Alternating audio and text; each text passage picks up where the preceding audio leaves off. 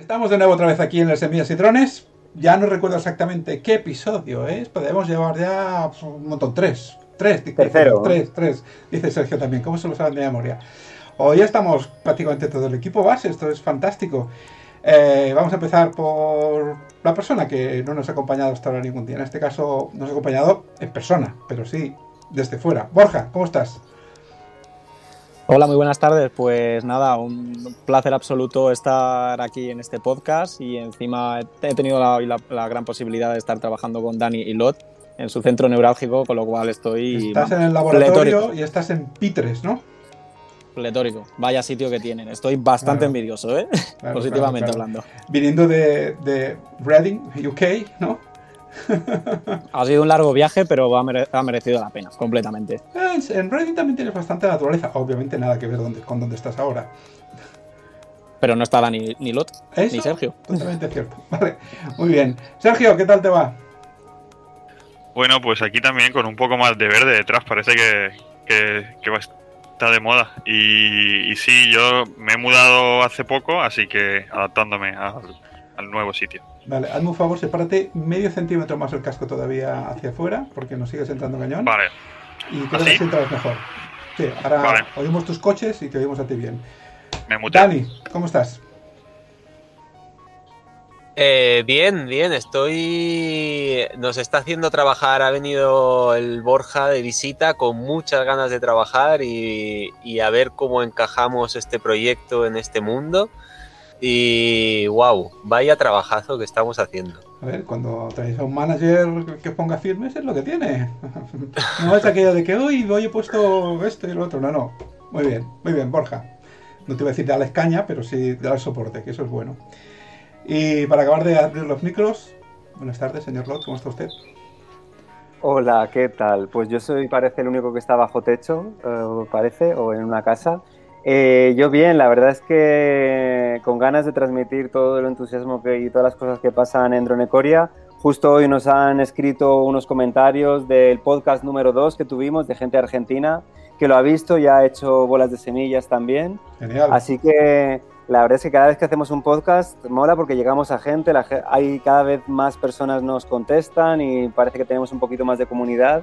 Así que contentos de este formato de compartirlo de dentro hacia afuera, ¿no? Sí, además un día, ya lo comentamos en el último episodio, de que un día que seamos capaces, por las diferentes connotaciones técnicas y, espaciales, de hacerlo en directo y podamos interactuar con la gente, será todavía más chulo. Este podcast está siendo pregrabado porque yo por lo menos hoy estoy en la Amazonia. Bueno, no sé exactamente si es la Amazonia esto, ¿no? Da muchas vueltas al río, a lo mejor es cualquier cosa. Si como sea, estoy en mi casa, también estoy bajo techo. Yo soy Antonio Ibáñez, eh, bueno, colaboro con el proyecto hace unos cuantos años también, vamos a decir, y estamos aquí todos para, para explicar las novedades. Entonces, sin mucha más dilación, Lot, creo que te toca empezar a ti y creo que quieres que te ponga un vídeo que habla de Brasil. Dentro vídeo. Dentro vídeo directamente, venga, está dentro.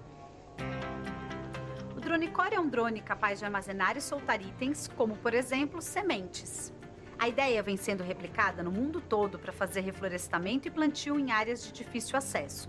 Seu desenvolvimento é aberto, ou seja, a descrição técnica de como ele é feito fica disponível na internet para qualquer Bueno, pues um el que vídeo que estáis viendo Aquí es Brasil, un, programa de makers que hizo el canal Futura de la cadena Globo brasileña, donde invitaron a un grupo de drone makers en Sao Paulo a construir el dron de Dronecoria y a hacerlo volar. Como cuentan en el vídeo, muchas veces las cosas no se hacen a la primera, sino que tuvieron un pequeño fallo al principio y consiguieron pues el objetivo que era lanzar unas bolas de semillas, en este caso hicieron unas pruebas para agricultura, ¿no? Y bueno, contentos de tener esta repercusión, bueno, esta cadena y este programa reciben millones de, de, de visitas, ¿no? De gente que que ve el programa.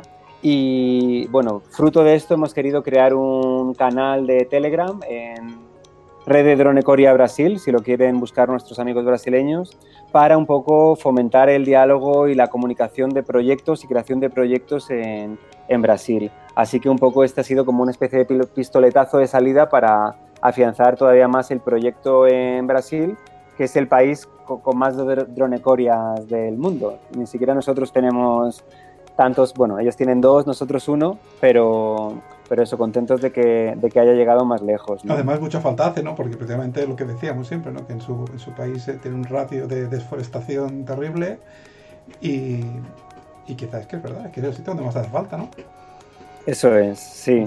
Y, y bueno, conectando con Brasil, eh, hemos tenido la suerte, gracias a Jade Drone y a Liquid Galaxy, de poder presentarnos al Google Summer of Code, que hasta ahora era un secreto y ahora podemos afirmar que hemos sido seleccionados. Bueno, la que ha sido seleccionado ha sido una estudiante de Brasil, Karim Pistili, que le mandamos un fuerte abrazo desde aquí, que estará en el próximo podcast hablando de software libre, código abierto y cómo estos modelos de desarrollo, ¿no? Y eh, lo que va a hacer ella es algo apasionante. Vamos a crear una app de reforestación y visualización, bueno, de reforestación, de, visualización y, toma de datos en proyectos de reforestación. Es decir, la gente va a poder ir al campo, tomar un polígono para poder mmm, mencionar el número de árboles por hectárea, las especies que hay allí, la, expectativa de supervivencia y esto nos va a ser muy útil para poder tomar datos, comunicar proyectos con posibles donadores o patrocinadores de proyectos de reforestación, ¿no?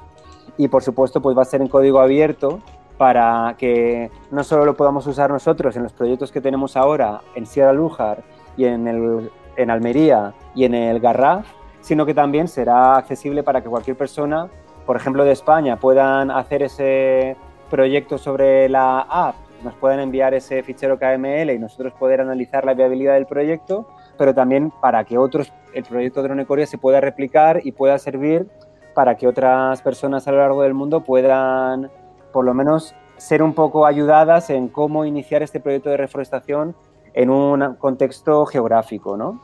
Y no solo eso, sino que además va a poder visualizarse en una herramienta brutal que se llama Liquid Galaxy, que tú, Andreu, sabes más de esto, ¿verdad? Está en pantalla ya la tenemos puesta, según has dicho, Liquid Galaxy, y ahora la explico yo exactamente.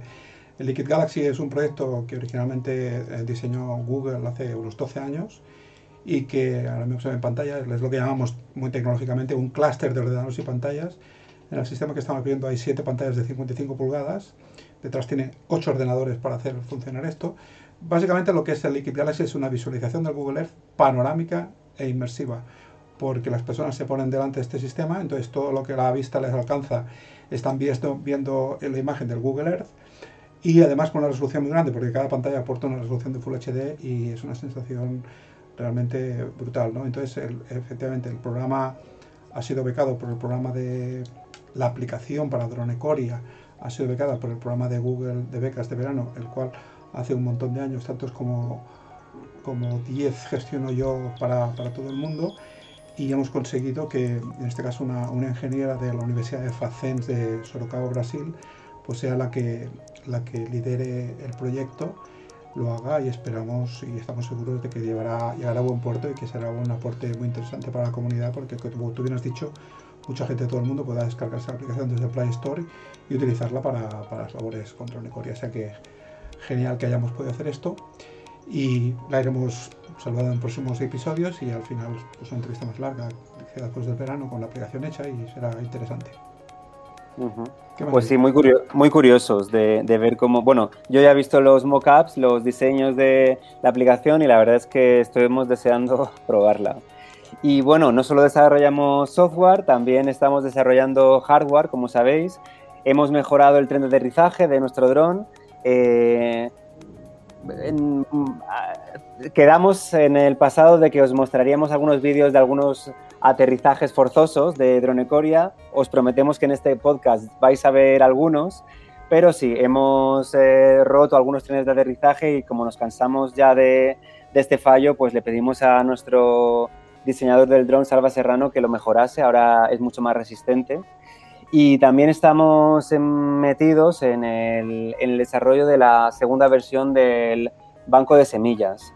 Ahora mismo en el laboratorio tenemos cuatro neveras, cada una con una temperatura diferente, con unas características diferentes. Dentro de una nevera es verano, dentro de la otra es invierno, otras son para guardar semillas de larga duración, ¿no? Eh, y estamos mejorando el control de la temperatura de estas neveras, usando un sistema de estos que llaman de Internet of Things, donde cada nevera estará... Ahora mismo tenemos una Raspberry que controla todas las neveras y estamos mudando a estos chips que se llaman ESP32, donde cada nevera se controlará a sí misma, solo en lugar de un, un cerebro central, ¿no? Esto ha dado miedo, perdona que te interrumpa, ha dado miedo. Cada nevera se controla a sí misma. Eso es súper inteligente, ¿no? Además, avisará a Dani en los mejores momentos si pasa cualquier problema. A las 4 de la mañana. Nevera 2, estoy empezando a fallar. Dani, levanta. Sí, eso es, porque bueno, a veces estamos poniendo en juego centenares de hectáreas o miles de árboles. Imaginaros que 5.000 euros en semillas se deja la nevera abierta una noche y perdemos esas semillas. Los tratamientos son muy importantes que tengan una consistencia en las temperaturas.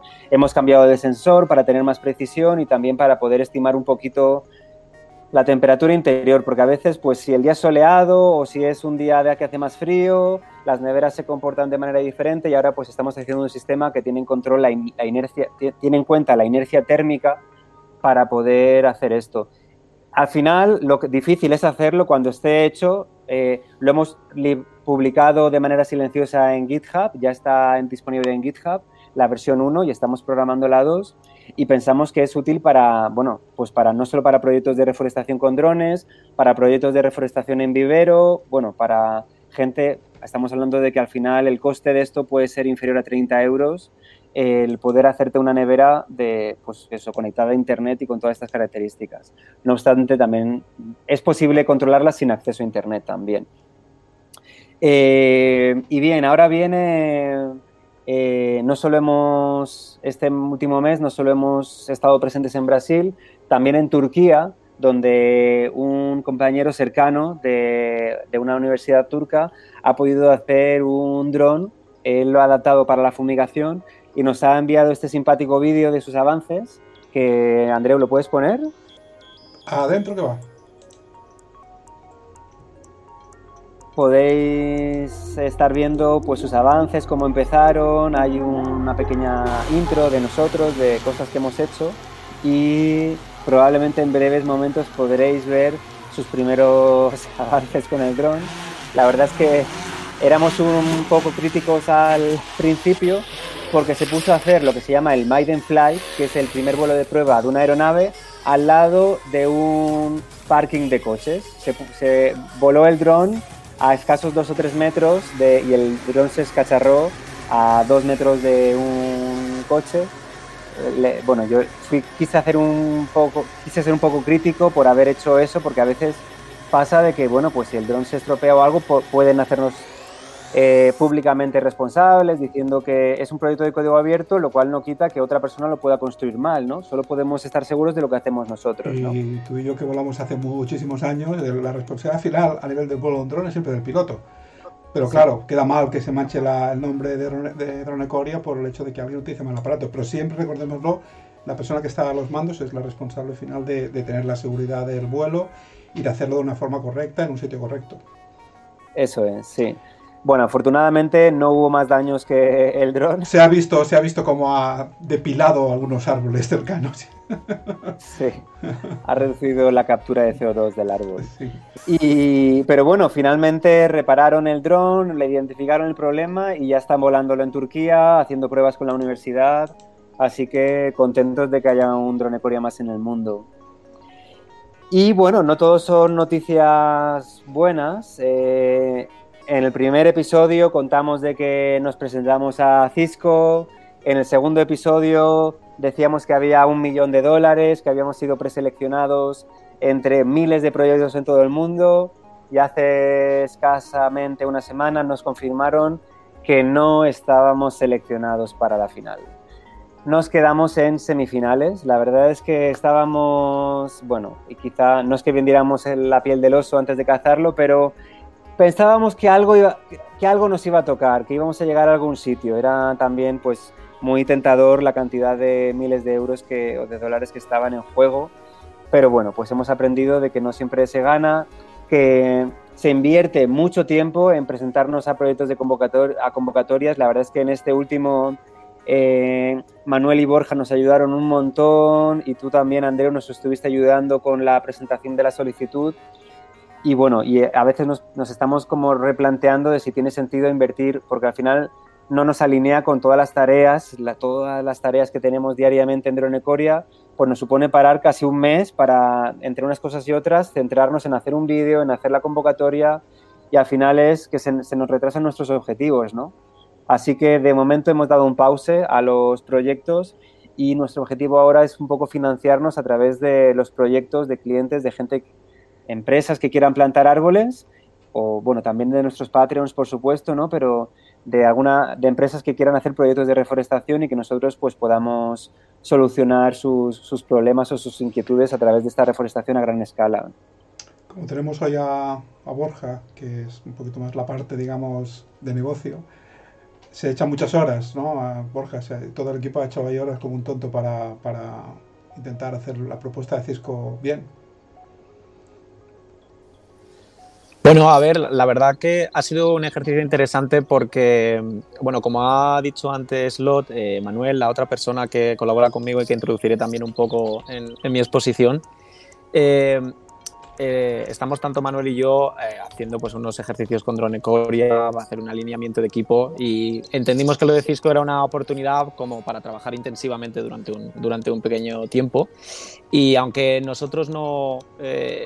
Eh, bueno, personalmente, si, ganaba, si ganaba algo Drone Coria iba a ser muy, muy positivo, eh, pero yo sigo contento, mm, aunque no haya ganado nada Drone Coria, para mí lo importante es, hemos tenido un primer trabajo en equipo intensivo y saber cómo eso lo podemos llevar adelante para otros términos. Así que para mí ha sido igualmente positivo todo el aprendizaje que hemos tenido en equipo. Y el premio se ha ido a... ¿Que no sabe? No, no se sabe, está ahora en, eh, visto para sentencia. ¿no? El año pasado, está... el año pasado, a lo mejor es una orientación, ¿no? El año pasado se lo dieron a Savannah Circuit con un Solar Chilling Transit System, madre mía, pero todo para el tema del subsahariano, sub con el tema de las cosechas y las pre-cosechas, ¿no? Y brazos de impresos en 3D. Bueno, falta poco, pero, pero de acuerdo con lo que decía Borja. No sé si queréis comentar algo tú, Sergio, y tú, Dani, respecto, que es un ejercicio, es un ejercicio duro, pero yo creo que eso es lo que hace equipo, ¿no? Que todo el mundo colabore ahí y que esas ideas después se puedan reutilizar. Dani.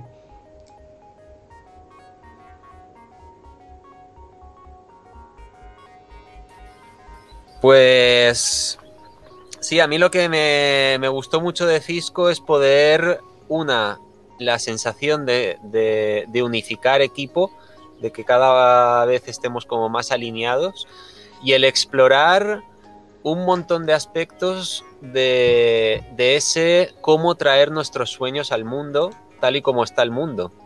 El mundo no es un gran escenario donde uno puede poner sus sueños y ya está, sino que el, el, mundo capitalista exige toda una serie de cosas para que, para que podamos llevar a cabo lo que queremos hacer, ¿no? Así nuestros objetivos de intentar que miles de personas puedan dedicarse a desarrollar proyectos de reforestación, ¿no? Y estamos creando esa metodología, tenemos nuestro sueño, pero ¿cómo traemos esto al mundo? ¿no? Y, cada paso que vamos dando y cada paso que vamos alineándonos más con, con la realidad de este mundo, pues es, un, es una cosa grande. Es una cosa grande para Dronecoria el, el, el, poder, el poder bajar a tierra el sueño y, y decir, hostia, estamos dando un pasito más, ¿no? Y con Cisco, con la preparación de, este premio, una cosa que hicimos fue eh, alinearnos mucho más con qué tenemos ganas de que sea esto dentro de, de cinco años, ¿no? Hacia dónde queremos ir. Y eso fue una, una, muy buena cosa de, que nos trajo Cisco y que teníamos que, que empaquetar ahí en esa solicitud. Eh, pero que nos sirvió también para, para aclararnos internamente en hacia dónde vamos, cómo vamos y en qué condiciones. ¿no? Sí. Eso es importante. Borja. Eh, perdona, Borja. Eh, Sergio. Perdón, Borja, me he equivocado. Sergio, ¿qué opinas tú del tema? Ah, ¿qué tal? No, ya me han dejado, ya no sé ni qué decir después de, de Desde todas, tu pero punto de vista que es diferente, porque todos aquí los que estamos en el equipo somos, tenemos puntos de vista diferentes. Sí, que hubiese sido mucho mejor haber ganado algo, la verdad. Qué bueno. Además, el Eh, premio superior, ¿no? El, el máximo. Sí, sí, no, lo máximo, lo máximo. Y aparte de todo esto tan, tan bueno que nos ha dado, pues, pues hubiese estado bien el dinero.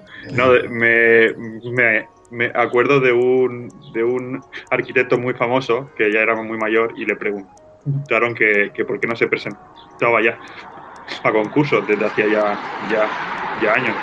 Y él decía que era demasiado mayor para, para enamorarse y que le den calabazas cada año.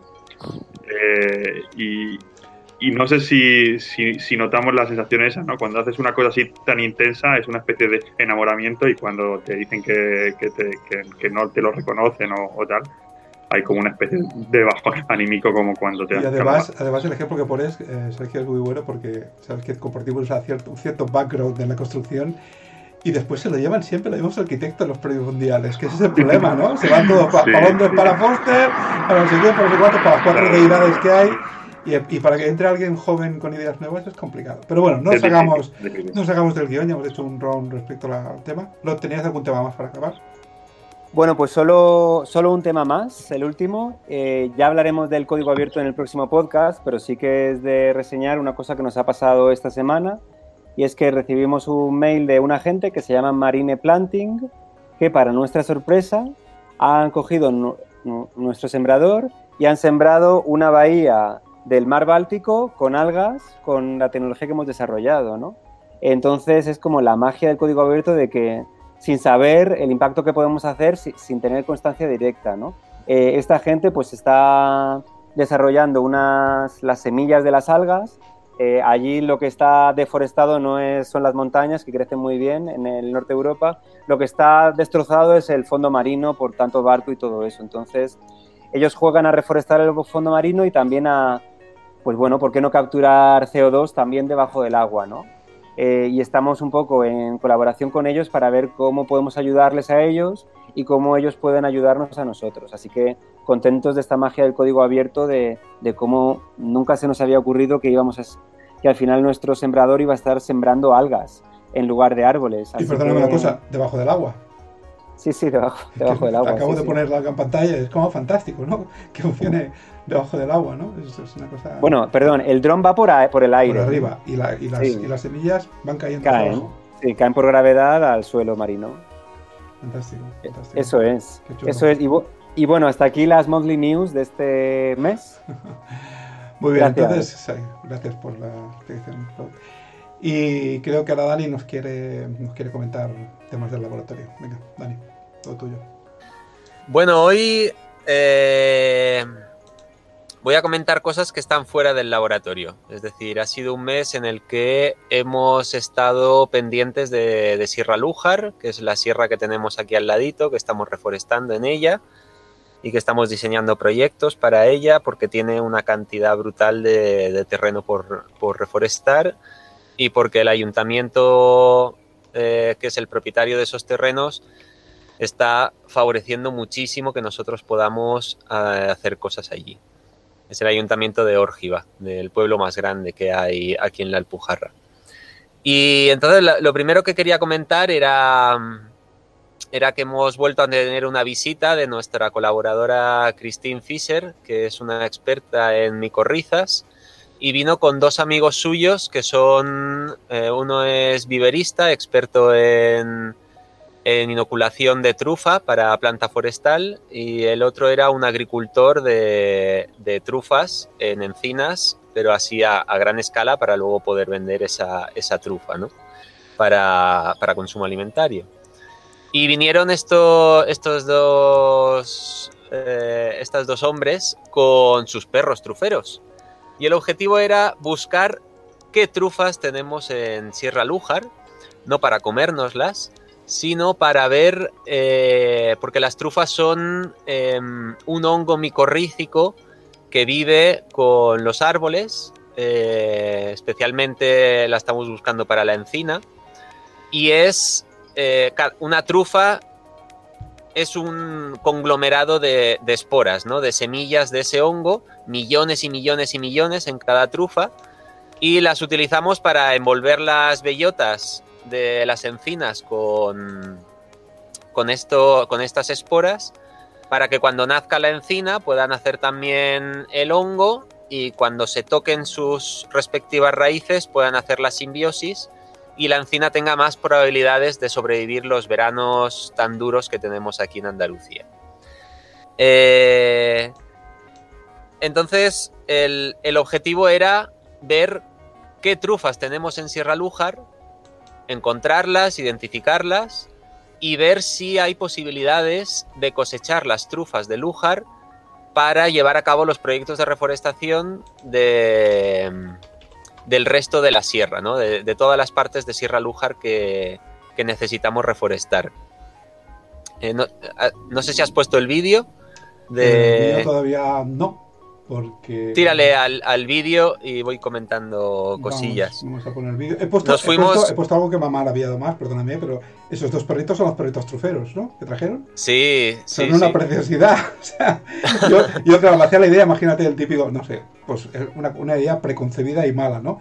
otro tipo de perro. Y cuando he visto los dos perros, digo, porras, qué perros más chulos, ¿no? Y sí, además son perros muy humanizados, muy cariñosos, muy de, de dormir al pie de la cama, de, de, su amo, y muy lindos. Yo que no me gustan nada los perros, me tuve que... son, son, una. A mí me pasa igual, Dani. Yo, yo, no es que no me gusten, pero les tengo, bueno, ciertos respetos por varias cosas, ¿no?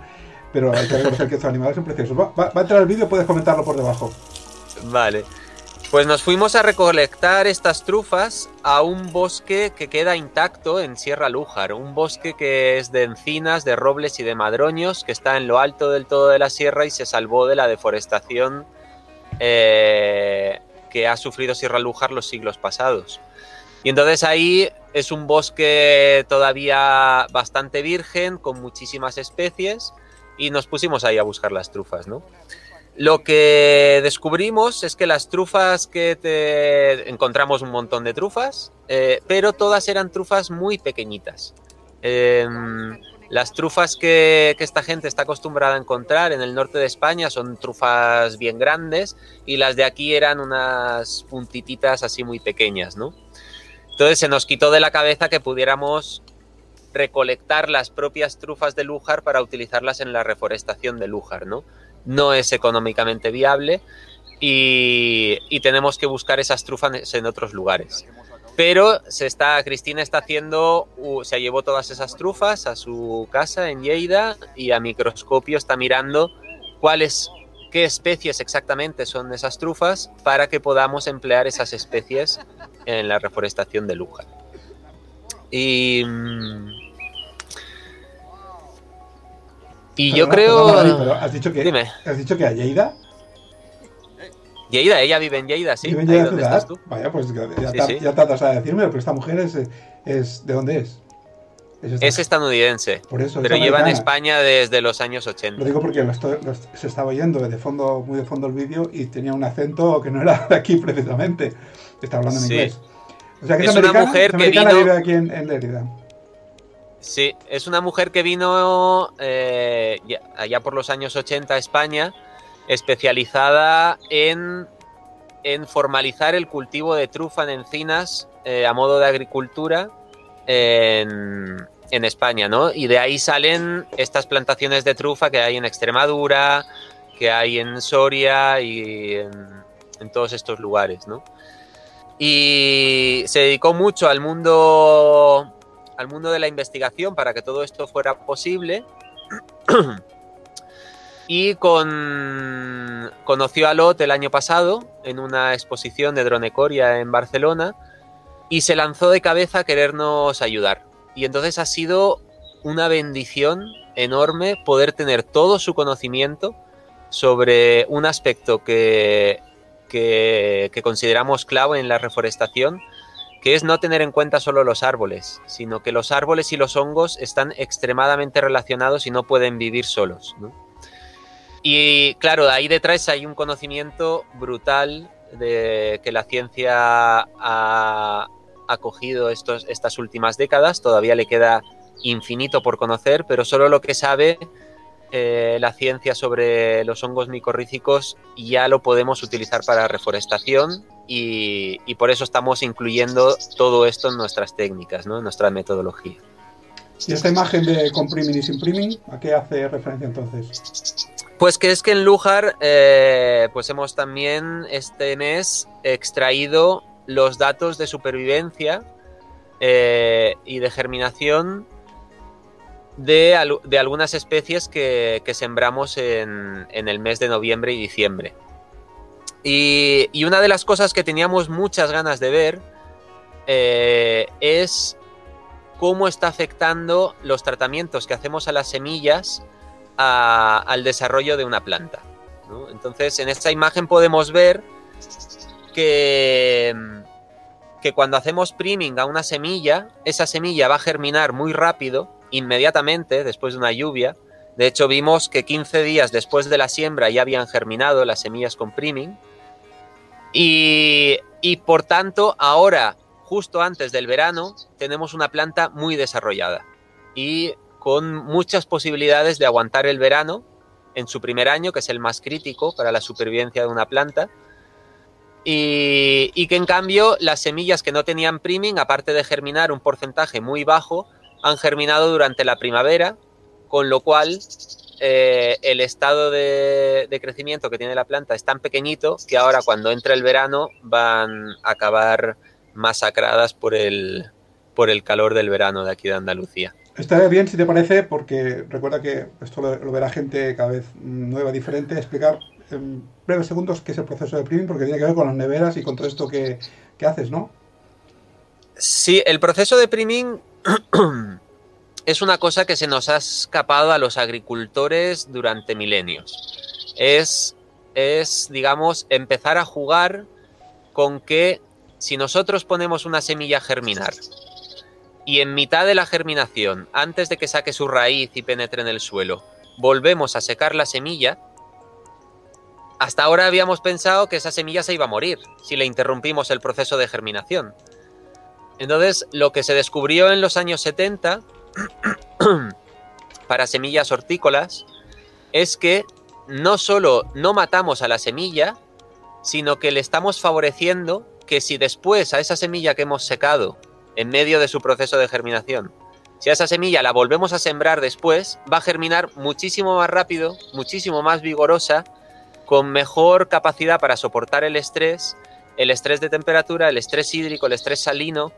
Y, y entonces es como un, un tratamiento o una forma de manejar las semillas que ofrece muchísimas posibilidades para, para tanto el mundo hortícola como para el mundo forestal.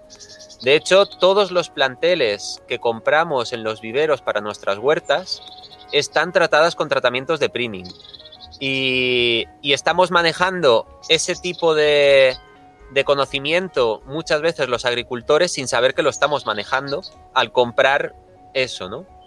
Entonces nosotros lo que hemos hecho es adaptar esa metodología que está en el mundo agrícola al mundo forestal y, entender qué pasa con las semillas en los bosques a la luz de esos tratamientos, porque las semillas en los bosques a cada lluvia se mojan, empiezan a germinar, se secan, luego cada otra lluvia se, seca, se mojan otra vez, se hidratan y luego se vuelven a secar.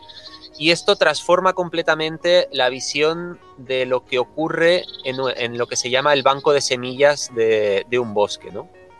Y esto no está en el no está ni en la cultura ni en el mundo académico eh, español eh, para entender cuáles son las dinámicas del bosque mediterráneo. ¿Quieres decir que no está porque, porque no se ha considerado como técnica o no se, ha, no se ha conocido? Porque no es una técnica, es una realidad, ¿no? es, es una realidad que sucede en los bosques, el que se hidraten y se sequen y se sequen y se dehidraten y se sequen, eh, es una técnica porque eso podemos hacerlo de manera que lo podamos replicar en laboratorio buscando los tratamientos más óptimos, eh, pero em, en, el mundo forestal no se ha tenido en cuenta como posibilidad, ni se ha tenido en cuenta para entender las dinámicas de ese banco de semillas. Con lo cual, los académicos con los que nosotros nos ponemos en contacto, que son expertos brutales en biología del bosque mediterráneo, no conocen ni utilizan ese conocimiento todavía.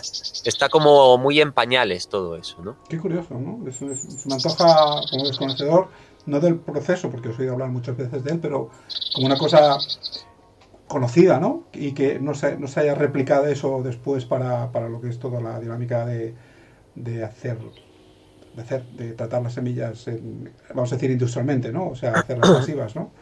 El, el, problema es que cuando uno se pone a hacer pepino eh, para un vivero, para muchos viveros, la empresa que hace un tratamiento de priming hace kilos y kilos y centenares de kilos de semilla para eh, de, la, de la misma, del mismo tipo para luego repartirlo por los viveristas y eso es rentable. Pero hacer un kilo para un proyecto de reforestación aquí de un tipo de pino luego otro tipo de tratamiento, 500 gramos para otro tipo de proyecto, digamos, no, no es suficientemente rentable para las grandes empresas. Vale, ahora, ahora queda más claro. O sea que el proceso, si es como hace falta la industrialización, ¿no? Para hacerlo masivo en ese tipo de cultivos, pues no interesa. Y no interesa después claro. aplicarlo a los pequeños, ¿no? Porque el tiempo que requiera o los procesos diferentes, pues lo hace inviable económicamente. Nosotros, nosotros lo estamos intentando hacer viable para proyectos de reforestación porque eso hace que, bueno, aquí en Andalucía poner un árbol por plantación tiene un coste entre 20 y 30 euros y si lo sembramos con drones tiene un coste aproximado de un euro, ¿no? Y entonces ahí sí que sale rentable el, el aplicar estas técnicas, ¿no? Aunque sea para poca cantidad de semilla. Muy bien, muy interesante. ¿Quieres comentar alguna cosa más? No, ahí voy a dejar el turno a los demás, que si no se nos pasa el tiempo. Muy bien. Pues y si no, me enrollo y me enrollo y me enrollo. No, es muy interesante, tío. Plot. Sí, no, solo que para toda la gente que ha contribuido al crowdfunding de Dronecoria, Dani investigó 10 semillas de priming y muy próximamente vamos a liberar ese conocimiento de los tratamientos óptimos de priming para 10 especies mediterráneas para que lo puedan usar otros proyectos. Así que contentos de poder compartir el trabajo que hace de priming Dani, ¿no? Así que, que eso, que esperamos también que esta técnica se pueda distribuir también. Genial. Muy bien. Pues nada, Borja, a ver qué nos cuesta desde Inglaterra. La alpujarra inglesa. Hello, how are you? Not bad. And you? Nada. Eh, bueno, pues, bueno, pues muchas gracias de nuevo por, por querer contar un poco mi, mi, historia y cómo se conecta un poco con, con Dronecoria. Eh, bueno, pues sí, pues como he dicho, yo voy a hacer un poco de storytelling. Si quieres que diga alguna cosa en inglés, Andreu, si se me permite. Es libre. Bueno, pues la, bueno, la cuestión. Eh, mmm, yo llevo coqueteando un poco con el mundo del emprendimiento y el medio ambiente, digamos que unos seis años y medio. Yo vengo de, unos estudios de ciencias ambientales, entonces el, cómo generar un impacto positivo para el medio ambiente siempre es una cosa que tengo con un run run en mi, cabeza. Y la verdad que tuve una especie de enamoramiento, como se ha mencionado antes, en 2014 a través de una, charla que organizó Enviro, hacía unas, unas organizaciones eh, mensuales y en la que descubrí que los drones podían usarse para proyectos eh, forestales. En este caso lo que se usaba con el dron era ponerle una cámara y tratar de, por ejemplo, tener seguimiento para reforestaciones. Entonces, digamos que a mí la mente me explosionó, yo estaba como con unas ganas de tratar de realizar algún proyecto y dio la casualidad de que en muy poco tiempo conocí a una persona que también había estudiado mi carrera en el mismo año y que curiosamente llevaba con ese enamoramiento y haciendo un proyecto durante un año y medio. Y este era Manuel, que se ha mencionado antes. Bueno, entonces eh, yo he estado contactando, yo, vamos, soy muy amigo de Manuel, nos hemos embarcado en numerosas aventuras hasta el punto de que, bueno, nosotros teníamos, bueno, yo vivía en ese momento en España, él en Reino Unido, y desarrollamos a diferentes velocidades eh, cada uno su, su proyecto. Eh, mi proyecto en España pues eh, duró un año, eh, tuve ahí mi primer contacto con el mundo del emprendimiento a través del programa Youth, que ahora mismo es Explorer, del Banco Santander. Y bueno, pues tenía un equipo, eh, pero yo creo que lo que me ha servido durante estos seis años es un aprendizaje por etapas. O sea, como el mundo del emprendimiento es algo que luego puedes llevar a tu día a día o incluso a tu trabajo, eh, porque digamos que mis proyectos han ido eh, un poco de la mano de, en paralelo trabajando en otras cuestiones. La cuestión es que el proyecto en España yo no vi que funcionara por cuestiones del equipo, cada uno tenía su visión de vida, sus prioridades y me parece completamente adecuado. Y yo decidí unir mis fuerzas con Manuel y me llevó a irme a Inglaterra a principios del 2016 y ¿Cuál era nuestra idea? Estábamos enamorados de una, de una cuestión técnica en la que queríamos utilizar drones para dar una información de calidad para proyectos de medio ambiente, evaluación de impacto ambiental, proyectos de reforestación o proyectos de conservación, etcétera, etcétera. Eh, esto nos llevó a explorar sobre todo más la parte técnica y a volvernos eh, extremadamente locos eh, en, un proyecto que la verdad, mm, o sea, vamos, ha sido una, una cosa increíble. Eh, al igual que Lot, pues tuvimos la posibilidad de visitar a Brasil. Este chico Manuel tuvo la posibilidad de estar tres veces con la misma ONG en Santa Catarina, que se llama Apremavi, y nos inventamos un proyecto que era cómo, cómo, toda la tecnología que estaba surgiendo con el tema de los drones, con las imágenes satélites, y cómo todo eso se podía volcar a educar a la ONG y que le sirviera toda esa tecnología para proyectos de deforestación ilegal, que por desgracia en Brasil es uno de los países donde se ve mucho, pero por desgracia es una cosa que en, otras partes del planeta también tienen el mismo problema, solo que Brasil es como la parte más grande, la, Amazonía, el pulmón del planeta. Y bueno, nos llevó a estar en, Brasil a hacer unas locuras del tipo de donarles un dron, enseñarles cómo se utiliza, cómo descargarse imágenes satélites y cómo eso les podía servir en una aplicación montadas para, para ellos, para que pudieran visualizar estas imágenes satélite y eso les servía de control en su zona de, de actuación para proyectos de, de, reforestación eh, forestal. Era una locura, una cosa muy bonita, nos encantó ese proyecto, pero ahí sacamos otro aprendizaje eh, a lo largo de, de ver que nos faltaba algo. Teníamos que entender que este proyecto era una cosa que teníamos que vender de alguna manera si le queríamos dedicar mucho tiempo y cómo entender si realmente había clientes que podían estar interesados, organizaciones, ONGs o temas de em, eh, consultoras ambientales.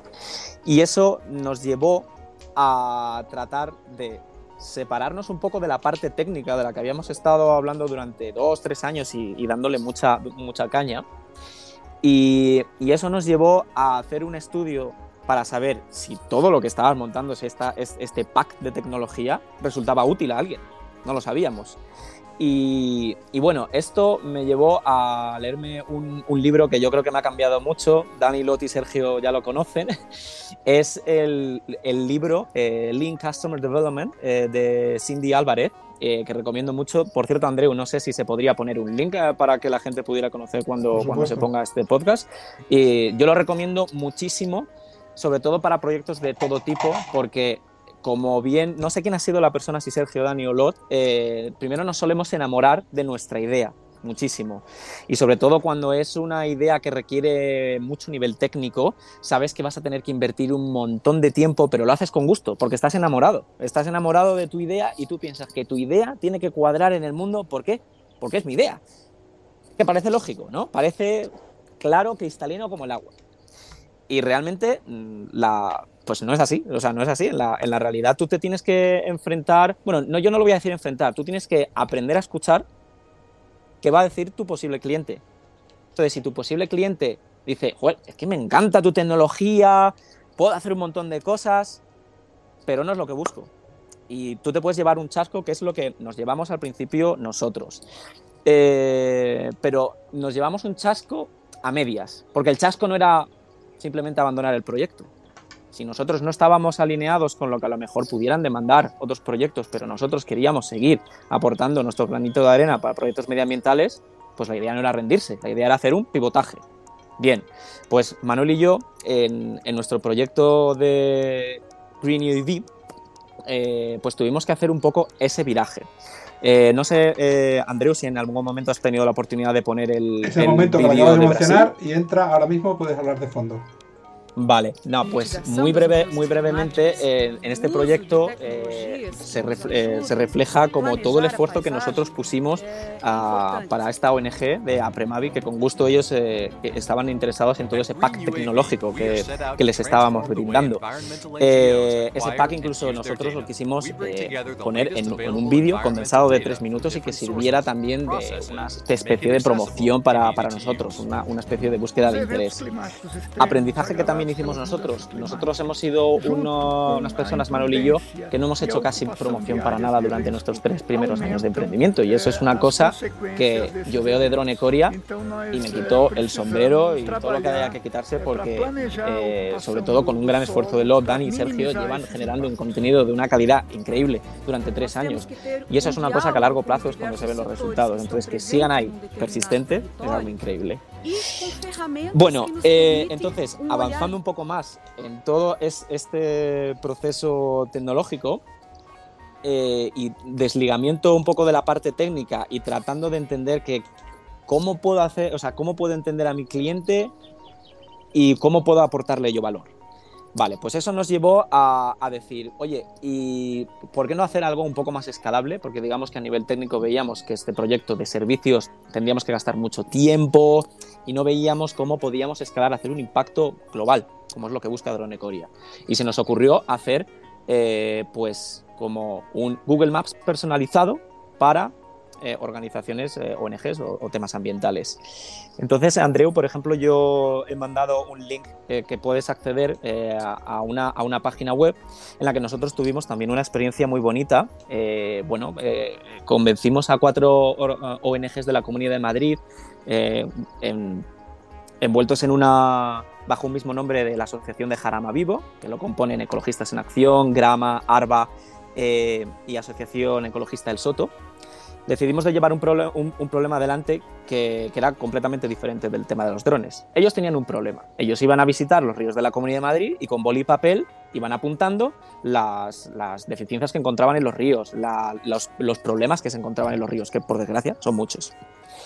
Y entonces eh, ellos los tenían en papel y boli y cada uno lo tenía descentralizado. Bueno, no es la palabra descentralizado, pero digamos que ninguno tenía la versión final de toda la documentación, entonces acababa siendo muy lioso para ellos.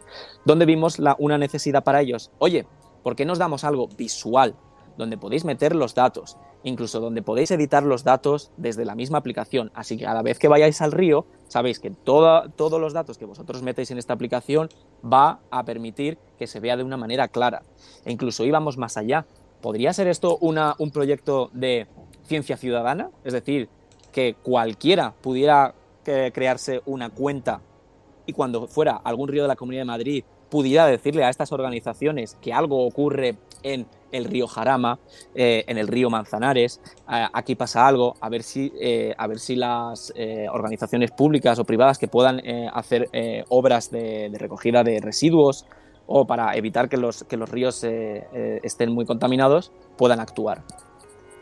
Fue una experiencia bastante interesante y aquí nos permitió hacer un segundo ejercicio. Es, vale, hemos podido hacer un proyecto, bien, genial, ha salido algo, genial. Hemos podido escuchar a estas organizaciones si tenían un problema. ¿Esto es un problema que tienen otras organizaciones? Volvemos al Customer Development. Eh, tuve la posibilidad de hacer un estudio en la que contacté con más de 100 organizaciones ONG, sobre todo de Latinoamérica y de España, algunas organizaciones en Estados Unidos o Reino Unido, y fue un proceso de unos nueve meses que nos llevó a un mismo callejón sin salida. Nosotros no veíamos que hubiera un especial interés en que estas organizaciones quisieran tener una aplicación que les permitiera hacer un tracking de, sus proyectos concretos. Podían ser reforestaciones, podían ser eh, para temas de ríos, pero no veíamos que hubiera un cierto interés. Volvemos a la misma parte, nos desanimamos o queremos intentar hacer un pivotaje hicimos un segundo, un, segundo pivotaje y Manuel y yo dijimos, queremos hacer impacto en el medio ambiente y queremos entender a quién le puede interesar eh, esto y poder generar eh, pues un negocio sostenible, que no es que podamos vivir, porque ante todo necesitamos vivir si queremos seguir generando impacto positivo en el medio ambiente. Y nos llevó a hacer un proyecto que tenía potencial, es algo que se está haciendo, eh, que están surgiendo empresas ahora mismo, que se llamaba Pumilio.tech. ento- eh, entonces, nuestra idea era ser eh, un intermediario entre las personas o empresas y ONGs. Estas ONGs tenían proyectos de reforestación eh, y luego tenías personas interesadas en aportar una mensualidad a proyectos de reforestación. Bien fuera porque tú querías tener más árboles en otra parte del mundo, bien porque eh, querías reducir tu huella de carbono. Eh, y la verdad que eso ya generaba un interés que pudimos verlo en diferentes ONGs, pudimos, eh, pudimos incluso eh, planificar unos, un par de proyectos en Honduras. Todo parecía que estaba bastante listo después de estar eh, también eh, medio año tratando de entender quién podía ser el, cliente que podía estar interesado en eh, aportar ese dinero y que nosotros pudiéramos transferirlo al proyecto. Y sobre todo, y lo más importante, y aquí estoy seguro que Dani va, va a entenderme muy bien, porque él mismo ha tenido esta experiencia, es las personas que están organizando un proyecto ambiental necesitan visualizarlo, necesitan que la gente lo conozca. Entonces, nosotros como intermediarios en Pumilio le teníamos que decir a estos proyectos de reforestación, oye, mira, si queréis seguir recibiendo dinero de eh, personas, eh, de personas o empresas, ellos necesitan que les mostréis lo que estáis haciendo. Necesitáis eh, proveer una confianza de los que en el fondo son los que os están eh, proveyendo del dinero y de que podáis seguir adelante. La idea, la, la idea parecía muy chula, veíamos, eh, veíamos interés por parte de, de personas, de empresas y cómo las, o- las ONGs también estaban, se sentían preparadas para llevarlo adelante. Y sobre todo, Andreu, si quieres poner alguna fotografía, llegamos a hacer incluso algún, ex- algún experimento. Se están viendo muchas fotografías de los que tenéis en el, Claro. en el canal de Instagram y ahora está viendo el vídeo este que tenéis publicado donde se ven también las diferentes publi- publicaciones y cómo la gente accede a, a los servicios y tal. Claro, pues todas estas, pues todas estas fotografías y vídeos que vosotros estáis viendo eh, surgieron a raíz de estar mucho tiempo hablando con esta ONG de Honduras y, de- y decirle la importancia que tenían de ellos mostrar su proyecto. Hasta entonces no era una cosa que se habían planteado, pero nosotros hicimos un Customer Development en la que teníamos que entender cuáles eran las necesidades de las ONGs y las necesidades de las personas.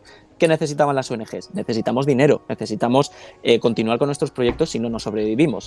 ¿Qué necesitan, ¿Qué necesitan las personas? Las personas querían aportar su dinero a ciertos proyectos, pero necesi- necesitaban también que fuera visible de alguna manera, o incluso les repercutiera de una, de una manera eh, positiva, o que ellos quisieran saber que estaban reduciendo su huella de carbono. Todas estas conexiones se estaban uniendo, se estaban uniendo los puntos, y parecía todo que podía ir para adelante. Aquí vuelve un poco el aprendizaje y también una cosa que en 2020 pasó que se llama coronavirus. Pero el coronavirus no es solamente la única, el único factor. Mm, Manuel y yo nos dimos cuenta de que había una serie de planes internos que nosotros no contamos con ellas y que hicieron que el proyecto no fuera viable sostenible.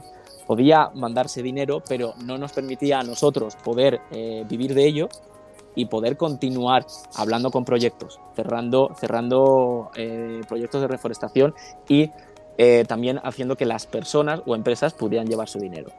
Volvemos a la, a la tercera ronda. Nos rendimos o tratamos de volver a hacer cosas. Pues como nosotros somos unos concienzudos, queremos generar eh, eh, un proyecto positivo y de calidad y global. Y en todo eso, pues aparecieron unos chicos llamados Lot y Sergio durante, durante la época que estábamos en Pumilio y lo estaba discutiendo con Lot. No sabemos quién contactó a quién. Pero la cuestión es que eh, conocimos al proyecto Drone Coria. Fue una, reuni- una reunión muy agradable, aunque cada uno estaba con sus proyectos en separado. Y, nosotros era como, muy bien, tenemos el contacto con vosotros. Oye, si hay alguna vía de colaboración, ya lo vamos viendo. Mucha suerte con el proyecto, etcétera. Entonces, eh, Manuel y yo, eh, cuando tuvimos que dejar este proyecto de Pumilio, ya se nos estaba quedando la espinita clavada de decir, tío, es que aquí hay algo que nosotros queremos seguir haciendo, tenemos mucho aprendizaje, no- hemos visto la cantidad de aprendizaje de errores que hemos cometido y sabemos que estos errores no los queremos cometer en el futuro. Y aquí es donde entra el, el que yo dije, quiero contactar con estos chicos, quiero saber qué están haciendo con su vida. Entonces, con Sergio y Lot tuve la oportunidad de hablar este, a finales del año pasado, de 2020, y aparecí en las vidas, para bien o para mal. Y, le, quise compartir con ellos de, bueno, ¿cómo estáis vosotros? ¿Qué está ocurriendo en el proyecto? Oye chicos, mira, eh, veo que con el conocimiento que nosotros hemos eh, generado con los, con los, proyectos anteriores, con los errores que hemos cometido, eh, vuestro proyecto podría ser interesante si nos ponemos a alinear y cómo ver que este proyecto vaya para adelante.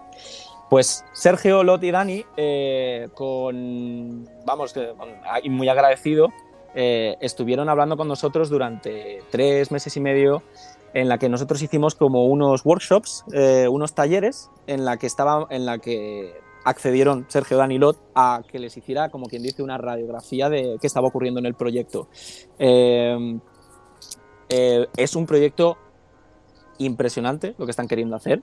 Pero a veces como seres humanos nos encontramos la simple complejidad de que, tenemos unos límites, de que eh, como funcionando en equipo también pueden, eh, pueden surgir prioridades diferentes, apagar fuegos. Eh, y claro, todo eso, queriendo sacar un proyecto adelante, les honra mucho, pero es algo que, wow, que puede llegar a desgastar un poco. Puede ser un poco, en inglés se llama overwhelming, a veces no me sale alguna palabra en español. Y también Manuel se, unió a apoyar alguno de estos talleres y, digamos que hubo una acogida muy positiva por parte de Dani, Lot, Sergio, Manu eh, y yo de que queríamos alinearnos y veíamos que cada uno teníamos nuestro, nuestro don especial en una parte concreta del proyecto. Sergio, Dani y Lot eh, son muy buenos a nivel técnico. Ellos han tenido experiencias en las que han tenido que sacar sus proyectos adelante. Sergio lo sabe muy bien con sus 6.000 seguidores, que también es impresionante cómo, cómo, puedes llegar a sacar eso. Eh, Lot generando contenido, a mí me parece una máquina el, que no se haya cansado del todo de generar contenido. Es, eso es importantísimo en el siglo XXI. No, no hay manera de aportar confianza a las personas que te quieren apoyar económicamente que enseñando lo que haces. O sea, las posibilidades que hablan las redes sociales son muy bonitas. Y bueno, estamos ahora mismo, como quien dice, postulando Manuel y yo a ser unos colaboradores eh, cercanos del, proyecto.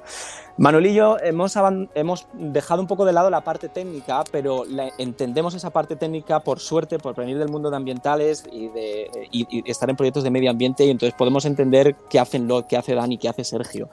Y, y a nosotros, a Manuel y a mí, nos ha llamado más la parte de eh, Andreu, tú llamabas antes la parte de negocio. Eh, lo pondría más como, yo lo llamaría la, la, comunicación que el proyecto tiene que tener a nivel interno para como equipo estar alineado y la comunicación que tú haces externa del proyecto.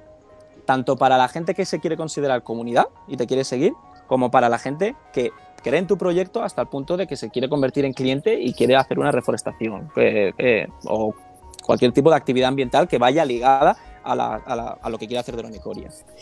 Y bueno, estamos ahora mismo en un proceso como lo, entre de una especie de consultoría, de dejar planificado todo, porque estos errores que hemos cometido Manuel y yo, lo, estamos eh, como haciendo hincapié a Sergio, a Dani y a Loti, es como, chicos, vuestro proyecto es increíble y no queremos que caigáis en esos, en esos errores, porque mm, como seres humanos hay, hay cosas que nos gustan hacer y que no salimos de ahí y no es ni, ni, mejor ni peor. Somos humanos, tenemos que aprender, tenemos que experimentar, tenemos que ponernos en algunas situaciones que a lo mejor no nos gustan demasiado. Y lo que estamos simplemente queriendo hacer en Drone Coria es, vale, nos, nos, queremos alinear en qué somos buenos cada uno, cómo hacemos crecer este proyecto. Y yo creo que vamos por muy buen camino. Y de lo que estoy seguro es que Dronecoria va a hacer mucho ruido. Y a nivel global, ¿cuál es el objetivo que tiene Dronecoria? ¿Cuál es la, visión final que tiene Dronecoria? Quiere generar una red de proyectos sostenibles y desarrollar tecnología para catalizar la reforestación en el mundo. Vamos, a mí me parece brutal. Pero para llegar a ello, mejor que estemos todos alineados, que tengamos todos claro las prioridades que tenemos que hacer y lo, el resto es aprendizaje. Manuel y yo no estamos interesados en aprender de quién puede ser el posible cliente, esto se socializa en el equipo al, equipo le parece bien, le puede parecer otras cosas mal. ¿Cómo lo dejamos todo esto claro para, llevar, ah, para ir para adelante? ¿Qué es lo que quiere conseguir Dronecoria? Hacer las reforestaciones más baratas, más accesibles y empoderar a personas individuales, a organizaciones que hagan sus propios proyectos y que sean viables. A mí me parece que Dronecoria tiene una serie de retos que están chulísimos, ya tiene experiencia en proyectos, está a punto de cerrar otros. Ya lo único que nos queda es eh, que hagamos de este mundo un mundo que sea sostenible para la, para la humanidad. Déjame, déjame, déjame, Borja, que le pregunte a, a Lot, que está callado mirándote con esta capacidad que tienes de comunicar. Lot, desde tu punto de vista, ¿cómo encajan estos compañeros en el equipo y lo que están aportando, que es súper interesante? Pues yo creo que vamos a contratar a Borja de presidente. ¿eh? Borja por presidente, venga. Sí, y de comunicador así. Sí es verdad que, que, bueno, que hay cosas, por ejemplo, nosotros no hacemos pues llamadas a clientes así a puerta fría o cosas así que a lo mejor que hacen falta un poco en el mundo comercial de poder hablar con empresas y decirles, oye, ¿queréis plantar árboles? Nosotros lo podemos hacer para vosotros. Nosotros no, pues nosotros vamos desarrollando y quien nos llame sí que tenemos los oídos y puertas abiertas, pero no hacemos esa labor comercial, por ejemplo, o muchas otras cosas que no hacemos pues porque estamos metidos en el laboratorio y porque a lo mejor no venimos de ese mundo, venimos más del código abierto, del software libre, ¿no? Entonces sí, escuchamos con oídos muy atentos a lo que nos tiene que decir Borja y Manuel. Hoy hemos tenido un día súper intenso y la verdad es que se destapan cosas, se destapan ideas preconcebidas que tenemos de cómo asegurar cosas y tal, y decimos, no, no, esto se puede hacer de otra manera, hay otros puntos de vista, ¿no? Y nos aportan, a veces solo con que nos escuchen eh, y poder desentraba, desentratabra, desentablar, destrabar, perdón, eh, eh, dudas internas, conflictos internos, cosas que no podemos resolver, aportan mucho, mucha, mucho valor. La verdad es que, que sí que estamos contentos. Yo he de decir, antes de dejar paso a Sergio para que empiece a hacer su parte y empezar a despedir, que llevamos una hora hablando, es decir, que tengo, hace cinco días me pusieron la segunda dosis de la, de la vacuna y estoy como viendo la luz, aunque hay que ir con mucho cuidado, pero lo traduzco en que ya tengo un, en mi agenda puesto un sitio de bajar al laboratorio, o sea, hacer los mil y pico kilómetros que hay también y copiar a Borja y acercarme a veros por allí, estar unos días con nosotros y conocer la zona y, y vernos, que con esta porquería del coronavirus por el medio ha sido bastante complicado, ¿no? Bueno, Sergio, como, como, buen regateador te toca al final que hoy vas equipado con el equipamiento del Elche, me has dicho, ¿no? Vamos, Haciendo sí. promoción de Kelme. En vez de ponerte una camiseta de Coria, yo no me la puse porque no la tengo. Hay, habría que empezar, Borja, a hacer merchandising eh, más seriamente. I want to grow seeds, sí, señor. mira, mira, yo, mira. No, yo desde, después de tanto tiempo no tengo esa camiseta. Hay que ganársela esa, ¿eh? Esa, esa, como, cuando llegues a Pitres es como, como ir a Lourdes. Eso está bien, está bien, pensado. ¿Qué te iba a decir, Sergio? Entonces, ¿qué quieres explicar tú ahora? Venga, es tu turno. Bueno, eh, es mi turno. No llevo la camiseta de Drone Goya porque hace cierto frío aquí por el, por el norte y, y como estoy en el exterior y, y de manga corta como que no, como que no apetecía. Entonces, bueno, para despedir, eh, me tocaba dar... A, agradecimientos y lo he hecho más extensivo que a los a los a los financiadores porque me parece que puede quedar bien como eso sí siempre se ha dicho no que de, de buen de bien nacido ser agradecido. Y tenemos mu a mucha gente que agradecer en, cada mes así que vamos a hacer una ronda al final en vez de al principio como se hace cuando cuando pones un, una mesa de comida y, y, y agradeces lo, lo vamos a hacer al final entonces empezamos por los Patreon, que tenemos que agradecer a, nuestros flamantes cinco Patreon que tenemos. Son muy pocos, pero son muy selectos. Eh, a, Vicen, a, a Vicen Ferrer, a, a Larik, a Peter, Alex y a Dirk Stolp. Muchas gracias por continuar ahí mes a mes dándonos unos poquitos de fondos que, que nos ayudan a, a que no se quede a cero el En pantalla, de, en pantalla está la hoja de colaboración de Patreon y ah, por, por 3 euros al mes yo creo que más, más, más VAT, ¿eh? que los impuestos aquí los pagamos en Inglaterra, más, no sí, más IVA, sí. sino más VAT. sí, animamos a la gente a que, a que, a que se sume ahí, que hay como varias opciones en cuanto a cantidad y los mantendremos informados de, de las novedades. Después queríamos agradecer a colaboradores, a gente que, que pone su tiempo eh, y su conocimiento al servicio del proyecto y, y, nos ayudan. Este mes tenemos que agradecer a Francisco Ma Martín, que se puso en contacto con, con, nosotros y que es una persona que sabe bastante de microorganismos. Y ahí, si quieres tú, Dani, dale un agradecimiento personal a Francisco y a su compañero, creo, ¿no? Porque nos están ayudando con, temas de bi- bi- biología.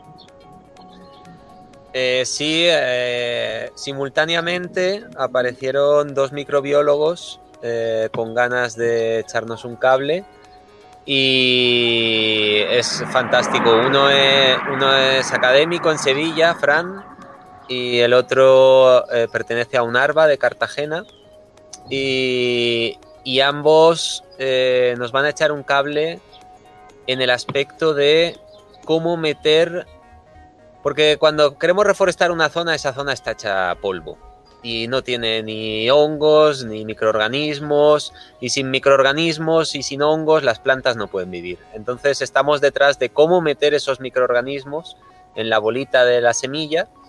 Eh, hay cosas que se han hecho en el mundo agrícola y estamos viendo cómo adaptar todo eso para el mundo forestal.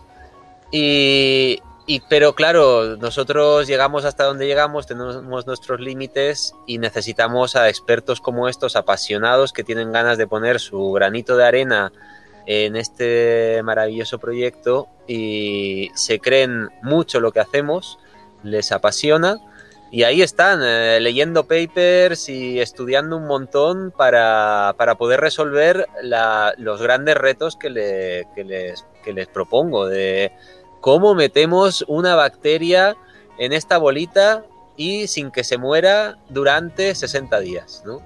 Y son cosas súper específicas, pero que lo que resolvamos aquí va a servir para todo el mundo. Esa persona lo sabe, va, sabe que todo ese conocimiento que va a generar va a estar en código abierto y que lo va a poder utilizar eh, cuando esté resuelto el problema eh, cualquier persona del mundo, ¿no? Y eso motiva, motiva muchísimo motiva muchísimo. Bueno, pues ahí ese agradecimiento a, a y no Francisco. tanto margen para hablar que si no me como aquí el sí, tiempo. Sí, sí, hombre. agradece y ya, no, no te pongas no, se, se, se, pone explicativo enseguida. eh, a Alex Belver y a Juan K, que nos están echando una mano increíble con el tema fiscal y legal, que somos muy malos en este tipo de asuntos y ya nos hace falta y hemos encontrado a dos ángeles ahí que, que nos ayudan en ese tipo de cosas. Al grupo de, ma de maquinitas, ahí quizá Lot pueda decir los nombres, pero que están trabajando en, en, hardware y software. Eh, sí, la verdad es que me vais a perdonar que no me tenía preparados los nombres. Son cuatro o cinco personas que nos están ayudando en el diseño de las semillas. Como, como he comentado antes, están poniendo, programando el software de las, de las neveras. Estarán ahora mismo reunidos trabajando, trabajando en ellas. Así que muchas gracias, chicos. Muchas gracias. A un herrero eh, tipo Batman, que no quiere que se le nombre ni se le dé publicidad, pero que, que nos va a ayudar haciendo un prototipo de un bastón sembrador. Le damos también las gracias. Y ya a Christine, que la hemos nombrado antes, y a compañía, a, que no sé cómo se llaman los otros dos expertos que han estado por ahí por Pitres. Ángel e Ignacio y sus perros, que Ángel. son casi humanos y hay que nombrarlos. A Ignacio y a los dos perritos, muchas gracias por esa labor. Eh, y ya para acabar, en el apartado de otros, gracias a Alejandro Asensio, que es un, un chico del Salvador, que están llevando a cabo un proyecto con, con que de sembrar con drones y nos manda información de los progresos y cómo van, van avanzando. Muchas gracias por la voluntad de iniciar este tipo de, de proyectos. A Shan, un, un, compañero de Telegram que difunde todo aquello que publicamos, que también nos, nos hacen falta este tipo de gente. Y bueno, finalizar eh, agradeciendo aquí a Borja por prestarse a, a, a grabar el, el podcast y no sé si tenéis alguien más que meter en el saco, es el momento. Si no. Ah, Andreu creo que también hace una labor Andreu. importante. ¿eh? Muchas gracias, Andreu. Muchas gracias. Me gustaría que, ya para acabando, comentásemos eh, lo típico: eh, cómo podemos hacer que la gente colabore, dónde lo tenemos todo apuntado. ¿Te puedes comentar un poquito? Sí, eh, bueno, si quieren colaborar, eh, lo más fácil es que vayan a nuestra web y pinchen en un en un menú que se llama Cómo participar y ahí van a poder ver diferentes opciones, hasta 10, de cómo colaborar con el, con el- con el- con el proyecto. Desde la parte financiera, desde hacerse Patreon o hacer una donación, a- de, difundir, comprar merchandising, hasta implicarse a nivel de, de hacer tareas y de, o de iniciar un, un proyecto de reforestación. Eh, y bueno, que nos pueden seguir en, en el canal de Telegram, en YouTube, en Instagram. Estamos en casi todos sitios. Yo creo que nos faltan estar En los podcasts en también. Estamos en. Los podcasts. Lo de TikTok no está mal. Yo creo que Borja sería un buen bailarín de TikTok. Tenemos como que comunicador. un, un TikTok. Estamos, eh, esto lo hago ya la postilla ya para empezar a acabar, aparte de, Sí. de este vídeo que se publica en YouTube y queda en el canal de Dronecoria en alguno más, eh, también estamos en modo audio solamente, estamos en, en la mayoría de podcast catchers que hay, en Apple Podcasts, en Spotify, en Google Podcasts, en Arcon FM y todo el mundo nos puede oír también, que no ver, pero oír, prácticamente es la misma información, excepto esas preciosas fotos que ponemos de perros y de, y de trufas, pero es muy interesante. Muy bien, pues creo que si no tenéis ningún comentario más, lo podemos dejar por hoy. Llevamos una hora y diez minutos, que no está nada mal, nos hemos enrollado como una persiana. Dar las gracias en este caso a todos los, los oyentes, las chicas y los chicos, que seguro nos están viendo desde muchas partes del planeta. Como había dicho al principio, es curioso, nosotros eh, que hacemos unos cuantos, sabéis, unos cuantos proyectos de estos de, de difusión por vídeo, eh, y lo, lo sabe perfectamente. El hecho de, de hablar castellano automáticamente te abre las puertas de Sudamérica, incluso para los brasileiros que hablan en, en su, en su portugués, ¿no? Y es muy interesante, sa- enviamos un saludo específico a Sudamérica y, y que estamos siempre con las, las vías de, co- de comunicación abiertas para contactar y para que colaboréis. O sea que sin mucho más, lo dejamos aquí chicos. Gracias a todos por participar y nos vemos próximamente en lo que sea el cuarto episodio. Y seguramente a lo mejor nos vemos antes, en físico, si nos deja el coronavirus ya. O sea que, chao, que vaya bien. Gracias, hasta el mes que viene. Chao.